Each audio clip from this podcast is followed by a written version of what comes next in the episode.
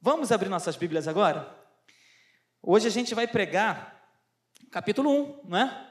Na verdade, a gente vai trabalhar a carta. Você pode ficar de pé? A gente vai ler, depois a gente vai ficar sentado um tempinho. A gente vai ler a carta é, de Paulo aos Colossenses. Capítulo 1, hoje a gente vai trabalhar. Porém, eu gostaria de ler um outro capítulo. eu gostaria de ler o capítulo 4, o verso 12 e o verso 13. Só que depois a gente vai voltar, porque eu vou trabalhar em cima do capítulo de número 1. Amém? Abriram aí? Colossenses, capítulo de número 4, versos 12 e 13. Diz assim a palavra de Deus: Epáfras, que é da igreja de vocês, manda saudações. Ele é um servo de Cristo Jesus que está sempre lutando por vocês em oração, para que vocês se conservem maduros e plenamente convictos em toda a vontade de Deus. E posso testemunhar a respeito de Epáfras, que muito se empenha por vocês, pelos, de Laodiceia e pelos de Herápolis, até aqui. Senhor, nós te louvamos, nós te agradecemos pela tua palavra. Muito obrigado, Senhor, pela sua graça e pela sua misericórdia. Senhor, continue falando conosco nessa noite e que o teu nome mais uma vez seja glorificado. Nós te louvamos em nome de Jesus. Amém. Você pode tomar o seu lugar. Eu gostava da, da carta de Paulo aos Colossenses, mas lendo mais a fundo, a gente vai se apaixonando por ela. Que é uma carta que, quando você lê, eu, particularmente, fiquei um pouquinho constrangido é, com a minha vida cristã, porque nós vamos falar aqui de um, de um personagem que ele nos inspira, um homem de Deus que nos inspira.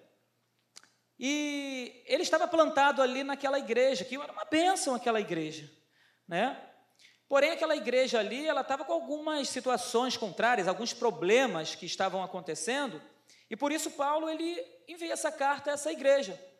Uma igreja que estava sendo influenciada por outras culturas, pessoas, irmãos, inclusive, que estavam entrando na igreja, e ali estava tentando de alguma forma contaminar aquela igreja com algumas filosofias ou doutrinas que não estavam dentro da doutrina cristã, criando é, divisões entre alguns irmãos. E foi necessário que Paulo enviasse essa carta para que ele pudesse ali tratar um pouco daquela igreja, daqueles irmãos tão queridos, que estavam sofrendo com algumas doutrinas que vinham de fora, querendo ser introduzidas ali dentro da igreja. Né? Algumas doutrinas até parecida com, o gnosticismo, né? pessoas que queriam trazer uma cultura de, de conhecimento, mas um conhecimento que estava fora da doutrina cristã, sabedoria que estava fora da doutrina cristã. E Paulo ele encaminha essa carta para orientar a igreja como ela precisava caminhar. E aí entra esse personagem muito bonito, um personagem que me atraiu muito, né? E quando a gente fala dessa igreja, Paulo, a princípio, a Bíblia não relata, mas Paulo os que estudam essa carta dizem que ele não esteve ali em Colossos. Ele não foi a essa igreja, ele não conheceu essa igreja pessoalmente. Mas essa igreja foi conhecida de Paulo através de Epáfras, um irmão querido de Paulo. E, e Epáfras, ele é muito querido por Paulo, porque Epáfras, ele abre mão, ele abre mão do seu conforto ali para poder ir até Roma, aonde Paulo estava preso. E dali Paulo ele escreve essa carta aos Colossenses. Ele escreve enquanto ele está ali preso, como ele escreveu outras cartas também da prisão. E, e eu fiquei assim apaixonado por, por Epáfras. Um homem que a gente pode se espelhar, um homem que a gente pode olhar e falar: Poxa, como eu gostaria de ser como ele. E o tema dessa mensagem de hoje é a importância de entendermos o chamado, a importância de entendermos o chamado de Deus para as nossas vidas.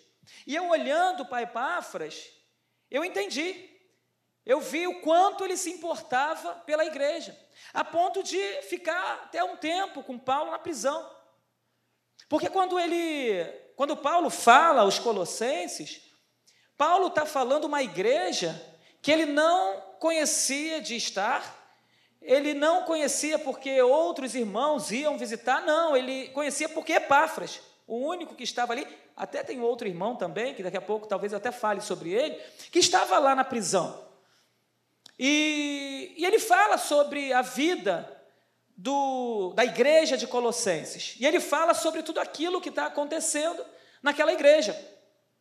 Apesar daquela igreja estar passando por essa situação difícil, de doutrinas estranhas é, entrando ali naquela igreja, aquela igreja era uma igreja que tinha algumas características bacanas, algumas características que eu acredito que essa igreja, inclusive, aqui em Lote 15, tenha. Era uma igreja amorosa. No versículo 3 do capítulo 1 diz que ela era uma igreja amorosa. Olha o que diz o versículo 3. Paulo dizendo: Damos sempre graças a Deus, Pai de nosso Senhor Jesus Cristo, quando oramos por vocês. Era uma igreja que recebia, que sabia receber as pessoas.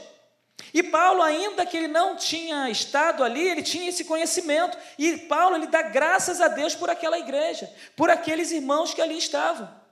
E ele vai falando de algumas características que estão entre linhas aqui nesse capítulo 1, que era uma igreja que buscava a santidade. O verso 2 diz que aos santos e fiéis. Paulo está falando aos santos e fiéis, porque ele começa dizendo no versículo 1: Paulo, apóstolo de Cristo Jesus, pela vontade de Deus, e ao irmão Timóteo, aos santos e fiéis irmãos em Cristo que estão em Colossos. Ele está dizendo a uma igreja que era santificada, uma igreja que andava em santidade. Porque quando Epáfras fala a respeito dessa igreja, eu acredito que Epáfras está falando com a boca cheia daquela igreja. Quando você fala aqui da igreja de Lotes 15, você fala de boca cheia? Não, porque lá na minha igreja, porque lá na minha igreja tem um pastor abençoado, porque lá na minha igreja tem irmãos abençoados, porque lá na minha igreja tem um coral, tem um louvor abençoado, tem um grupo de crianças abençoados. Lá na minha igreja tem um, um departamento infantil abençoado. Será que a gente fala dessa forma quando a gente fala da nossa igreja? Ele falava. Tanto é que Paulo ele vai falando, ele vai nas entrelinhas da, do capítulo, elogiando essa igreja, essa igreja pelas características que ela tem. Era uma igreja que era a igreja de fiéis. Era uma igreja onde os irmãos ali buscavam ao Senhor, que de forma que, que quem olhava falava: esses, esses irmãos são fiéis. Por mais que alguns estavam sendo introduzidos ali naquela igreja, a maior parte daquela igreja era uma igreja fiel. Uma igreja que olhava para Cristo. Tinha uma fé que resultava em frutos. A nossa fé ela precisa resultar em frutos. Nos versículos 4 ao 6, ele diz o seguinte aqui, Paulo dizendo a eles: Desde que, eu, desde que ouvimos da fé de vocês, que vocês têm em Cristo Jesus, e do amor que vocês têm por todos os santos, por causa da esperança que está guardada para vocês nos céus Desta esperança vocês ouviram falar anteriormente por meio da palavra da verdade do Evangelho. Então ele está falando aqui a respeito da fé que esses homens tinham, e as mulheres também, ao Senhor Jesus. E Paulo está dizendo: eu dou graças a, graças a Deus pela vida de vocês. Uma igreja que não finge viver o Evangelho. Não. Não era uma igreja que fingia, era uma igreja que vivia o Evangelho. Interessante que eles vivem o evangelho para eles primeiro, mas eles não ficam simplesmente com a palavra de Deus para eles e não passa para os outros. Pelo contrário, eles viviam o evangelho, acontecia com eles primeiro, eles recebiam a porção de Deus sobre a vida deles e depois eles espalhavam para todos aqueles que desejavam ouvir. E quem ouvia, recebia, porque a igreja ia crescendo. Então era uma igreja que estava ali e uma igreja que estava frutificando ali onde eles estavam plantados. Depois deles receberem, Eles espalhavam, eles frutificavam, porque a árvore boa, ela precisa dar bons frutos. E a igreja de Colosso era uma igreja que dava bons frutos. Eles viviam na palavra. Eles viviam na palavra de Deus e andavam na palavra de Deus. E Paulo, ele diz aqui no versículo 6, vou, dar, vou ler o 5 para entender melhor o 6. Ele diz, né, por causa da esperança que está guardada para vocês nos céus, é, dessa esperança que vocês ouviram falar anteriormente, por meio da palavra, da verdade, do Evangelho, que chegou até vocês. Esse Evangelho está produzindo fruto e crescendo em todo o mundo. Assim acontece entre vocês, desde o dia em que ouviram e entenderam a graça de Deus na verdade. Então, essa graça de Deus que foi derramada sobre a vida daquela igreja, ela estava se espalhando. Ela estava frutificando. E aquela igreja estava abençoando a localidade e outras pessoas pelo mundo também estavam sendo abençoadas por causa daquela igreja, por causa dos irmãos que ali estavam. E Paulo envia essa carta para poder cuidar dos fiéis, para fazer com que os fiéis ficassem atentos e que eles não fossem persuadidos pelos infiéis ou por aqueles que estavam tentando introduzir uma seita dentro da igreja. E ele encaminha essa carta para que aquele povo pudesse se manter fiel, para que aquele povo continuasse olhando para a doutrina cristã, para que aquele povo continuasse crendo em Jesus. E Paulo se preocupa e encaminha essa carta. Essa igreja ela vive dessa forma, ela vive com esse amor porque um dia um homem foi levantado por Deus para poder levantar aquela igreja. E possivelmente os estudiosos dizem que Epáfras foi aquele quem levantou aquela igreja, quando ouviu a palavra de Deus em Éfeso através de Paulo. Ou quando Paulo ele, ele, ele foi pregando em suas viagens e possivelmente Epáfras estava ali e ele ouviu a palavra de Deus, se converteu. E quando ele volta para a sua cidade, em Colossos, que ele chega lá, ele começa a pregar Jesus, começa a falar do amor de Cristo. E, nesse, e nessa que, que ele começa a falar do amor do Senhor, as pessoas começam a se converter. Então, essa igreja é uma igreja amorosa porque tinha um homem amoroso. Essa igreja era uma igreja fervorosa porque tinha um homem fervoroso. Essa igreja era uma igreja fiel porque havia um homem fiel que estava ali pregando o evangelho. Por isso, essa igreja, ela se destaca tanto quando Paulo fala a respeito dela.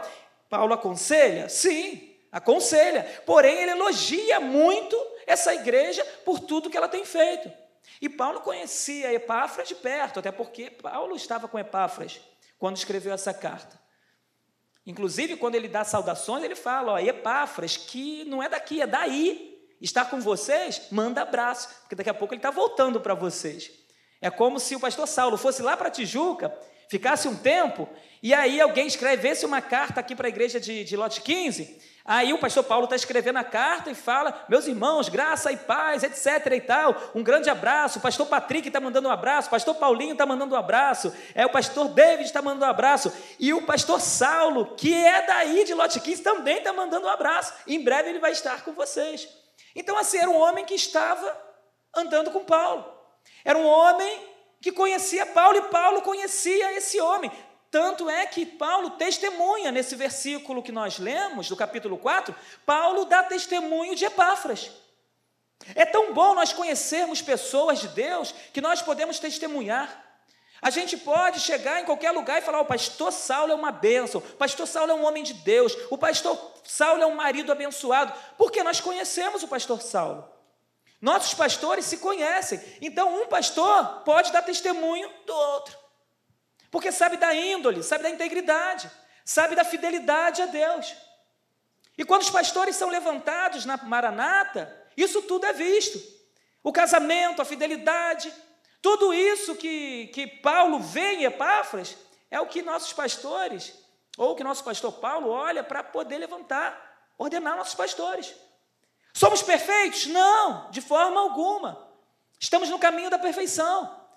Estamos olhando para a cruz de Cristo, porque perfeito nós só seremos no céu, meus irmãos. E esse dia está chegando. e esse dia está chegando. Em breve estaremos com o Senhor na eternidade. E Paulo, ele, ele relata a vida desse homem aqui, dando bom testemunho. E essa igreja é levantada. Quem era Epáfras, pastor? Epáfras ele não é muito falado, ele é falado aqui na carta aos Colossenses, ele é falado mais uma vez na carta de Paulo é, a Timóteo. Só na saudação que ele fala lá, que fala que Epáfras está mandando abraço lá, saudações à igreja. Aí ele vai e cita Epáfras. Epáfras não é um homem muito conhecido, mas quando nós lemos o capítulo 1, a gente leu, na verdade, a carta aos Colossenses, a gente começa a ver são poucos relatos, mas nesses relatos que Paulo, simplesmente Paulo fala dele, a gente passa a conhecer esse homem a fundo. Ele tem algumas características. Ele tem algumas características que, que enchem o coração. Era um homem que dá bom testemunho. É um homem que, que Paulo fala e fala com vontade. Paulo não esconde quem é Epáfras. Oh, olha o que diz o versículo 7 do capítulo 1. Isso vocês aprenderam de Epáfras, nosso amado conservo, e em relação a vocês, fiel ministro de Cristo. Olha como ele está falando de Epáfras. Se vocês estão vivendo isso, foi por causa de Epáfras. Isso vocês aprenderam de Epáfras. Foi Epáfras quem ensinou, foi Epáfras quem discipulou, foi Epáfras quem pregou. Então ele dá testemunho desse homem. Um homem que impactou ninguém menos que Paulo. Porque quando Paulo abre a boca para testemunhar, ele está testemunhando de alguém que impactou a vida dele. Nós, quando damos bom testemunho de alguém, nós damos bom testemunho daqueles que nos impactam daqueles que chamam a nossa atenção, daqueles que passam e a gente diz: ó, oh, ali vai um homem de Deus, ali vai uma mulher de Deus. E quando alguém fala a respeito daquele homem, daquela mulher, nós damos bom testemunho. Por isso que se alguém chegar e falar mal de alguns daqueles que você conhece, que é um homem de Deus ou uma mulher de Deus, para e fala: não, calma aí, calma aí, calma aí, segura aí. Tu está falando de um homem de Deus. Eu conheço essa pessoa. Se não tiverem dois ou três falando, meu irmão, Vai lá e conversa com a pessoa. Chama essa pessoa e fala: Meu irmão, você é uma bênção para mim, você é uma referência para mim, mas tem um incircunciso aí falando alguma coisa de você. Conversa com essa pessoa.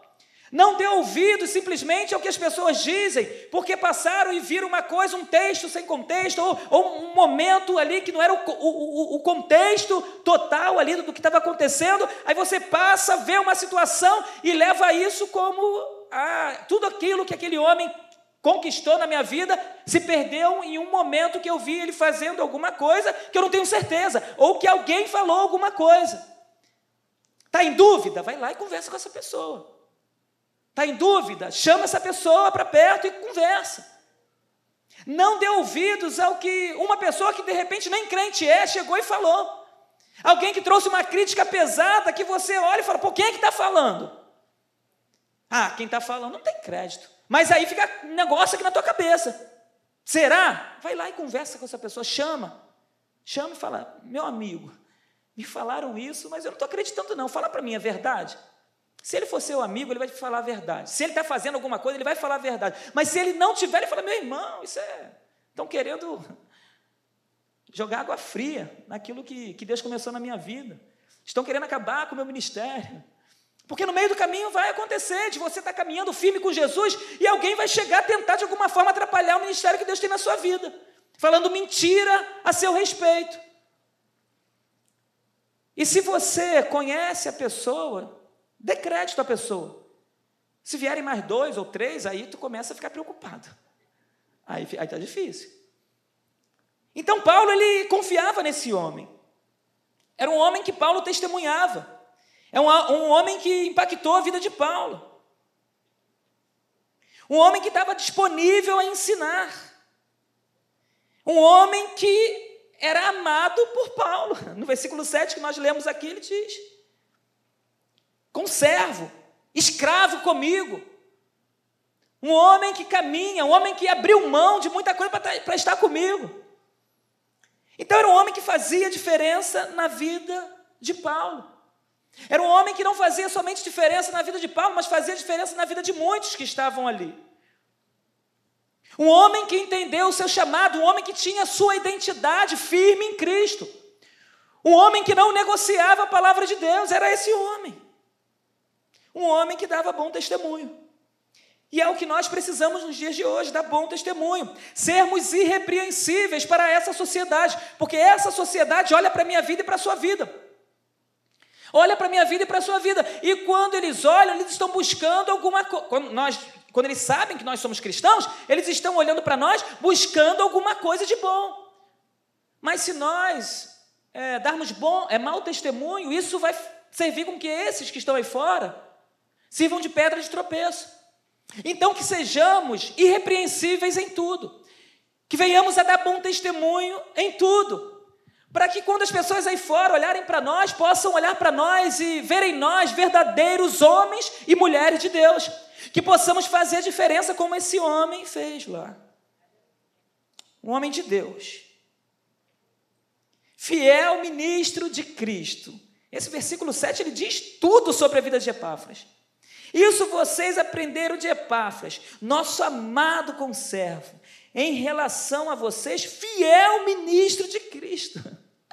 Um versículo que fala quase a vida do homem todo, da fidelidade que ele tinha a Deus, do amor que Paulo sentia por ele, e não somente Paulo, todos os que estavam com ele. Era um homem que dava bom testemunho, um fiel ministro de Cristo. Então, por essa razão, Paulo e os irmãos que estão com ele não cessam de orar, sabe por quê? Por quem? Pela igreja. Por causa de Epáfras. Porque Epáfras dá bom testemunho.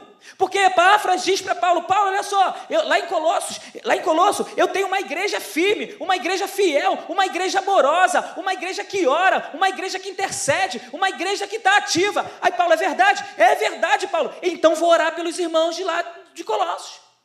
Então vou orar por essa igreja. E Paulo e os seus amigos, aqueles que estão com ele, irmãos em Cristo, começam a orar pela igreja. Meus irmãos, o testemunho que eu dou, o testemunho que você dá, ele não vai refletir somente na minha vida, não, ele vai refletir na vida de outras pessoas também. Ele vai refletir na vida da minha igreja, ele vai refletir na vida da minha família. Porque quando eu dou bom testemunho, as pessoas olham e as pessoas começam a orar por mim, não, não oram só por mim, oram pela minha esposa, oram pelos meus filhos, oram pela minha casa, oram pela minha igreja, oram por todos aqueles que estão em volta, porque eu coloquei seu nome no meu caderno de oração. E Paulo colocou aquela igreja no, no caderninho dele de oração, e passou a orar, e passou a clamar. E passou a interceder por aquela igreja, pedindo revestimento de poder. Revestimento de poder para quê? Para frutificar, para acabar com tudo aquilo que estava acontecendo naquela, naquela, naquela igreja, fazendo com que as obras continuassem crescendo, fazendo que os frutos continuassem aparecendo, e não caindo em ensinamentos profanos, porque era uma igreja que estava sendo atacada. E Paulo diz no versículo 9 do capítulo 1: Por esta razão também nós, desde o dia em que soubemos disso, não deixamos de orar por vocês e de pedir que transbordem pelo, pelo pleno conhecimento da vontade de Deus em toda sabedoria e entendimento. Então Paulo estava clamando, Paulo estava orando, intercedia pela igreja, por causa de um homem, por causa de um homem que impactou. Um homem que entendeu o seu chamado. Um homem que entendeu que não era cidadão dessa terra. Um homem que entendeu que sua identidade não era terrena, que a sua identidade era uma identidade celestial. Independente do que ele fosse fazer ou falar, ele estava olhando para Cristo. Ah, você vai para Roma, Paulo está preso lá. É, mas eu vou lá para isso, para visitar Paulo. É para isso que eu vou. Mas você pode ser preso, mas eu vou lá visitar ele. Mas você é cristão, eu vou lá visitar esse homem. Mas se você for preso, se eu for preso, eu vou fazer que nem o meu, o meu discipulador. O viver é Cristo, morrer é lucro. Mas eu preciso estar com ele na cadeia. Eu não posso simplesmente estar com as pessoas quando as coisas estão bem. Mas quando as coisas estão ruins, eu preciso estar com essas pessoas também. Eu preciso caminhar também com eles nos momentos difíceis. Não é porque ele está passando por um momento difícil que eu vou abandonar. Pelo contrário, é nesse momento que eu vou andar com ele. É nesse momento que eu vou caminhar com ele. É nesse momento que eu vou dar força para ele. E se ele morrer? Ele cumpriu com o papel dele. eu vou continuar pregando. Mas se te prenderem, eu vou ficar escrevendo. E se te matarem? A minha morte, através da minha morte, outras pessoas buscarão o meu Salvador. Outras pessoas conhecerão Jesus através da minha morte, porque enquanto a igreja estava sendo perseguida, enquanto os cristãos estavam sendo perseguidos, a igreja crescia, meus irmãos. A igreja não parou de crescer porque homens e mulheres de Deus morriam, não. A igreja continuava crescendo por causa da fidelidade de Deus para com o homem, e por isso que a igreja está de pé hoje. A igreja não vai parar de crescer. Se eu morrer, as pessoas vão dizer: morreu um homem de Deus, mas ele era perseguido e ele não deixou de, de, de, pregar Jesus. Sabe por quê? Porque ele cria no poder de Deus e ele sabia para onde ele estava indo. Ele sabia que essa terra era passageira e ele estava indo para um lugar muito melhor a Santa Jerusalém. e ele sabia que estava indo para lá. Como Paulo, eu acredito que ele não tinha temor de morrer. O desejo dele era pregar Jesus, era anunciar Cristo, era falar das maravilhas de Deus, tudo que ele tinha visto e ouvido. Ele não podia se calar. E eu quero dizer para vocês que a gente não pode se calar diante de tudo que a gente tem visto, de tudo que a gente tem ouvido. A gente tem visto a manifestação do Espírito Santo de Deus, a gente tem visto o poder de Deus se manifestando na minha vida e na sua vida. Mas, pastor, é, eu não vi nenhum milagre nos últimos dias. Você é um milagre, meu irmão. Você é um milagre, você saiu da sua casa hoje e está aqui sentado. Sabe por quê? Porque Deus guardou a sua vida, você é um milagre. Saí de casa agora, estou passando lá e tal. Chegou ali num bairro chamado Campinho, próximo de Madureira.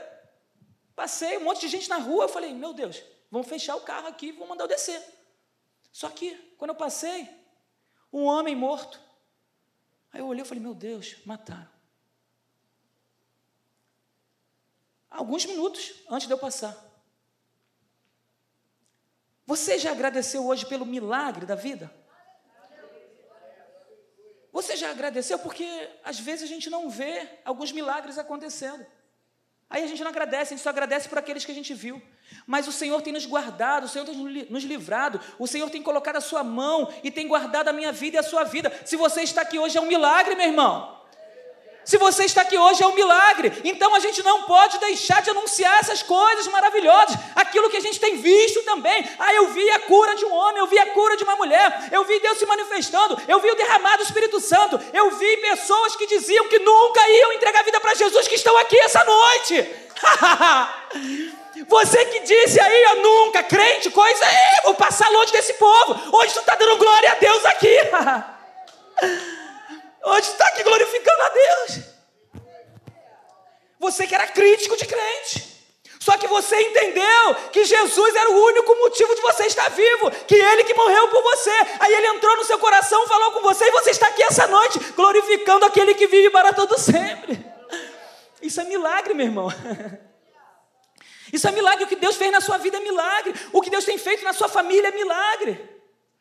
O que você tem vivido é milagre. Os livramentos que você tem visto acontecer na sua vida é milagre de Deus. Então você não pode deixar de anunciar as maravilhas que Deus tem feito na sua vida.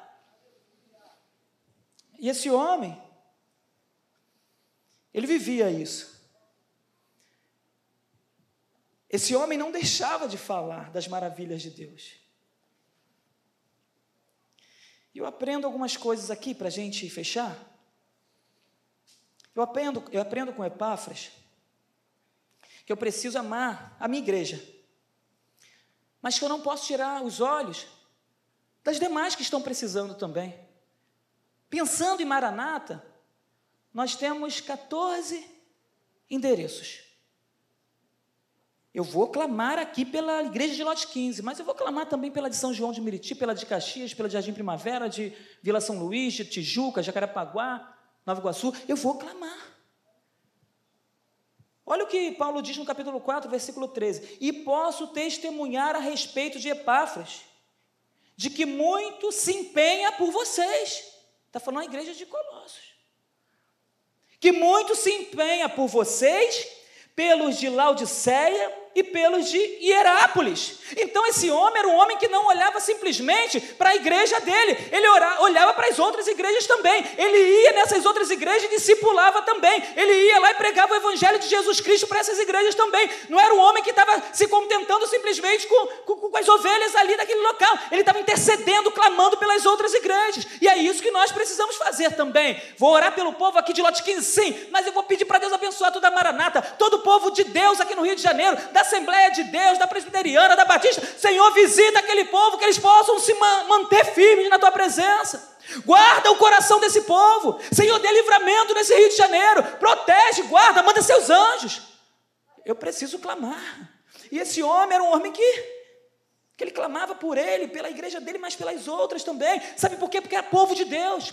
Nós precisamos entender isso. Eu não posso ficar guardando só ali o meu povinho, botando numa casa. Não, é povo de Deus, é povo de Deus, eu estou orando. E eu estou orando para quem não é povo de Deus, para se converter, para passar a ser povo de Deus. A gente é assim, a gente ora para aqueles que não são para se converter, e depois que eles se convertem, a gente ora para eles se manterem. É isso que eu preciso fazer, é isso que você precisa fazer, é orar para que a igreja continue de pé, orar para que a igreja continue firme, e assim a gente vai impactando esse tempo. Esse homem impactou aquela geração. E eu e você, nós precisamos impactar essa geração, meu irmão. Nós não podemos passar essa geração sem que vidas sejam impactadas pela nossa. Não dá para passar por, pelo amor de Deus, não dá. Eu não quero, eu não quero passar simplesmente 30, 40, 50, 60 anos. E aí? Pastor Emanuel, ah, é? Ah, teve, né? Um pastor lá na Maranata e tal. Pastor Saulo, é, ficou lá em Lote 15 durante um tempo. Ah, é, é eu lembro, é. Não, cara, quando fala de pastor Saulo, fala, não, pastor Saulo, cara, ele impactou aquela geração.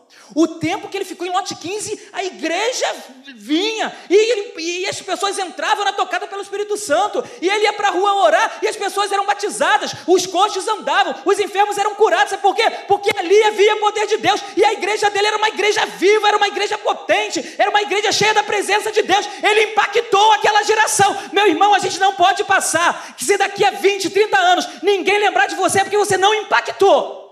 Você não impactou nada, mas daqui a 30, 40, 50 anos, se Jesus não voltar, as pessoas olharem para trás e falarem de você, e falar: esse cara, essa mulher, eles impactaram aquela geração. Tinha que ver o mover de Deus lá na igreja de Lote 15. A igreja era uma igreja que começou um pouco pequena, mas daqui a pouco começou a crescer, foi para um espaço grande, e esse espaço grande já não dava, a galera ficava lá fora, sabe por quê? Porque ali havia poder de Deus, aleluia. Ali havia poder de Deus e manifestação do Espírito Santo de Deus. Eu não posso passar sem que, sem que esse povo conheça Jesus através da minha vida. Não. Ai, Manuel grita muito. Eu grito. Porque quando está lá no Maracanã a gente não grita. É? Está lá gritando Mengo, Mengo, Mengo. Perdeu. grita lá. Grita e sai rouco. Aí quando chega na igreja, não, tem que falar que nem uma. Né? Não, direitinho aqui e tal, beleza, de vez em quando até falo. Quando estou dando aula. Mas, cara, não dá para falar de Jesus. Não, tem, tem, que se empolgar. Possível. Se você se empolga com o seu time de futebol, você não vai se empolgar com o dono do universo, com aquilo que, que aquele que fez tudo na sua vida, aquele que te deu vida, aquele que te curou, aquele que transformou a sua vida, meu irmão. Você tem que falar com sangue nos olhos. Tem que vibrar. Você precisa vibrar quando falar de Jesus. Mas gritando desse jeito? Talvez não. Fala mais baixo, mais impacte. Que seus olhos brilhem. Que quando você comece a falar de Jesus, as pessoas possam olhar para você e falar: caramba, olha o semblante desse cara. Olha o semblante dessa moça. Olha como ele impacta. Olha, olha como ele faz diferença. Olha como é gostoso estar com ele. Olha como é gostoso estar com ela. Olha como é bom andar com essa pessoa. Porque eu sinto Jesus através da vida dele ou dela. Ele impactava aquela geração. Ele era um homem que não buscava reconhecimento. Então, eu aprendo com ele que a gente não tem que buscar reconhecimento, apenas fazer nossa parte. Sabe por que quem recompensa é o Senhor? Então não fique atrás de títulos, não. Faça a obra do Senhor, faça aquilo que Ele te chamou para fazer. Se tem uma coisa lá anotada no céu, vai acontecer aqui na terra também. Só não fique correndo atrás das coisas. Olha para Jesus e olha e corra atrás dele. Busca o Senhor, não fique buscando títulos, não, reconhecimento. Deus ele vai te abençoar, ele vai te recompensar. É isso que Epáfras fazia, ele fazia a obra. E depois quem deu o testemunho dele? Paulo. Porque ele fazia ele não buscava isso. E o próprio apóstolo Paulo dá testemunho do, do Epáfras. Porque é um homem que impactava a sua geração. Eu aprendo em terceiro lugar que eu preciso lutar, batalhar em oração pelos meus irmãos. É o que ele fazia, a gente leu aqui no versículo 12. Epáfras, que é da igreja de vocês, Paulo dizendo, manda saudações. Ele é um servo de Cristo Jesus que está sempre lutando por vocês em oração. Meus irmãos, nós precisamos orar. Nós precisamos clamar, nós precisamos batalhar. De repente tem um irmão que está um pouco mais fraco, está precisando mais. Eu preciso batalhar por esse irmão, eu preciso clamar a Deus por esse irmão, eu preciso pedir a Deus que Deus abençoe. Eu não posso deixar de orar, é, é orar sem cessar. Em quarto lugar, eu aprendo que quem quer impactar pessoas, impactar lugares onde existam pessoas, nós precisamos abrir mão de algumas coisas. Precisamos abrir mão de alguns confortos. Ele estava lá na cidade dele, na igrejinha dele. Tudo, ah, tá tudo tranquilo, tá de boa. Só que aí ele sai e vai lá para Roma. Vai lá para a prisão. Vai lá e acompanha. Ele abriu mão. Eu acho que o que muitos precisam hoje é abrir mão do conforto. Porque quando abrir mão, você vai ver o quanto Deus vai te usar, o quanto a manifestação do Espírito Santo de Deus vai vir sobre a sua vida, só porque você está abrindo mão de algumas coisas. Porque o Evangelho é isso, é renúncia, é abrir mão de algumas coisas. É saber administrar o seu tempo, como o menino aqui, ó, que passou em primeiro lugar. Aqui. Ele administrou o tempo dele. Ele não deixou de estudar. Evangelização, coral, louvor, não sei o quê, a juventude e escola dominical. Só que ele soube separar o tempo. Deus honrou. Deus abençoou. Poderia chegar na hora da prova e dar um branco e ele não lembrar de nada. Mas não. Deus olhou e falou assim: eu vou, eu vou, botar até o que você não estudou, bota aí, vou botar na tua cabeça. E essa tu não sabe, não está em dúvida? Bota a letra A. Bota a letra A, mas é, será que é A? É A, estou mandando tu botar. Mas essa eu não estudei, mas eu estou falando, porque tu é fiel. E Deus vai lá e Deus coloca no seu coração um desejo de botar a letra A, e tu põe a letra A. Aí tu fala, ah, mas será que eu errei? Aí tu vai ver lá o gabarito, tá, ih, passei. Porque Deus ele abençoa. Não que você não tem que estudar, tem que estudar, se dedicar como ele fez. Estuda, estuda, estuda. E Deus vai te honrar, Deus vai te abençoar. Quer impactar pessoas? Abra mão de algumas coisas. Administre bem. Administre bem. Eu acho que se você administrar, a palavra certa é administrar. Se você administrar, as coisas vão começar a fluir, as coisas vão começar a acontecer. Então, administre bem aquilo que Deus colocou na sua mão e você vai ver o poder de Deus sendo manifesto na sua vida, meu irmão. Administre bem. E a gente vai começar a ver a manifestação do Espírito Santo em nossas vidas. Ele sai da sua cidade, vai estar com Paulo. Meus irmãos, quando a gente entende o nosso chamado, quando a gente entende a nossa identidade, da onde nós somos cidadãos, aqueles que estão próximos a nós são impactados. Mas aqueles que estão até de longe passando também são. Porque eles começam a olhar e ver um movimento diferente. Falam, alguma coisa está acontecendo, deixa eu chegar lá. Quando chega, ele olha para você e ele é impactado pela sua vida. Porque você de desejou impactar uma geração. Quando a gente deseja impactar uma geração, Deus ele usa. Deus manifesta, o Espírito Santo de Deus vai fazendo coisas que a gente nem esperava que fosse fazer, mas ele começa a fazer porque você tem compromisso com ele. Então, quando eu tenho compromisso com o Senhor e me coloco à disposição do Senhor, ele começa a fazer, ele começa a manifestar o, teu, o seu poder na nossa vida. Aí uma pergunta: quem nós temos impactado nessa geração? Será que nós temos impactados mesmo? impactado uma aqui no bairro, aqui no lote 15?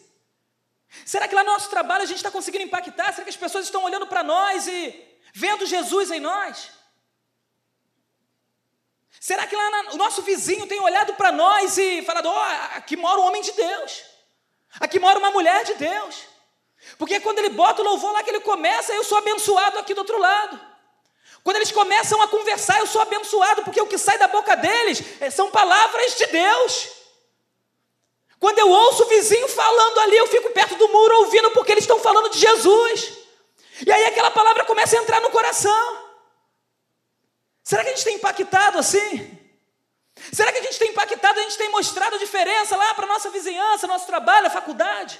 Será? Você vai para a faculdade, vai impactar gente lá naquela sua faculdade. Pessoas vão ser impactadas pela sua vida. Homens e mulheres vão entregar a vida a Jesus por causa de você, por causa do seu testemunho. Você vai fazer diferença. Eu preciso impactar essa geração, mas eu preciso ter o desejo de impactar essa geração. Eu não posso simplesmente ouvir essa palavra e falar, ah, legal, agora sim, eu acho que eu vou. Acho não, você precisa ter certeza, você precisa ter convicção de que você vai impactar essa geração. E nós veremos o poder de Deus sendo manifesto em nossas vidas.